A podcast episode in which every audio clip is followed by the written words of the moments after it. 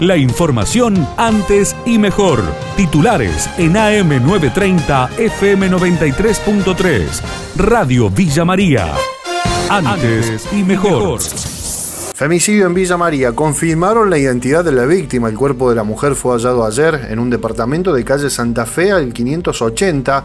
La fiscal Juliana Company brindó detalles de la investigación. Al llegar hemos dado con que eh, la misma habría sido víctima de un femicidio. Era Liliana Beatriz Estefanato, de 54 años. Inmediatamente se comisionó personal de investigaciones y de, científica y bueno, eh, mi secretario y yo estuvimos en el lugar y lamentablemente esta señora había sido víctima de, un, de su pareja, el señor Aldeco Ignacio Emilio, quien habría, dado, quien habría ultimado la misma a través de un golpe con elemento romo, aparentemente, según lo que nos informan preliminarmente la autopsia. La pareja ha estado viviendo discontinuadamente, digamos, y hacía 15 días que habían ido a vivir a ese lugar. Tenía una denuncia previa en el 2019, el señor había estado preso, esta fiscalía había ordenado su detención y luego fue elevado a juicio y bueno, sí, habían hecho concreto de Por otra parte, una vecina del lugar contó al móvil de Radio Villa María que el femicida fue a su vivienda mostrándose preocupado porque la víctima no respondía a sus llamados. Me pide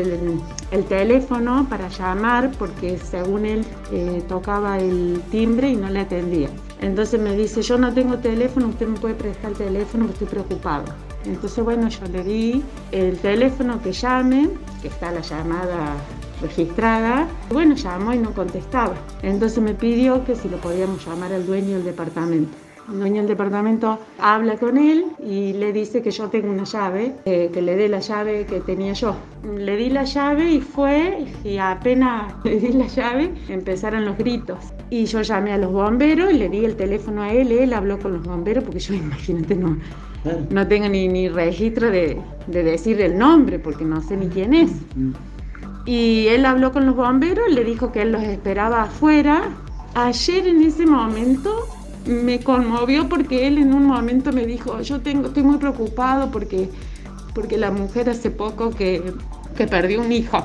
Entonces en ese momento me conmovió. Y hoy cuando veo las noticias de que fue femicidio que, o que hay una cosa culposa así, eh, la verdad sentí mucho dolor porque hace muchos años yo fui golpeada. Desde el lunes regresa el transporte urbano a Villa María. El intendente interino Pablo Rosso confirmó que será una prueba entre el 8 de febrero y el 31 de marzo. La semana pasada hemos ya concretado las reuniones donde el municipio, Entuce, Transbus, nos hemos sentado a la mesa a, a validar el regreso del transporte. Habíamos planteado el mes de febrero Estamos ahora ultimando detalles de acuerdo para esta prueba que va a ser desde el 8 de febrero al 31 de marzo. Vamos a volver con un circuito de colectivos en seis líneas que va a tener una misión de respuesta de las vecinas y los vecinos de los barrios para con el centro, nuestro sector comercial, nuestro sector de salud. En ese escenario estos días nos van a servir mucho para medir el comportamiento de si la gente retorna al uso del transporte público, por supuesto que todos los colectivos han sido preparados para dar cumplimiento a la normativa que la pandemia necesita y bueno, después de, prácticamente un año sin estar funcionando, 11 meses sin estar funcionando, el regreso es algo que nosotros queríamos realizar. Hemos dejado una instancia posterior lo que es el regreso del transporte para dar respuesta a la demanda en la hipotética situación del retorno a clases. Nueva víctima en Río Tercero por COVID-19, el informe del colega Gustavo Muñoz. Otra persona fallecida ayer como consecuencia del coronavirus en la ciudad. Se trata de una mujer de 68 años que estaba internada en unidad de terapia intensiva en la clínica de la familia. En total son 81 las personas fallecidas. Ayer hubo tres nuevos casos positivos que suman un total de 3.013 desde que comenzaron los contagios en la ciudad. Permanecen activos 39 personas y una sola persona se encuentra internada en sala común. El ministro Walter Graubach confirmó el inicio de clases en las fechas estipuladas, así lo manifestó a Radio Villa María.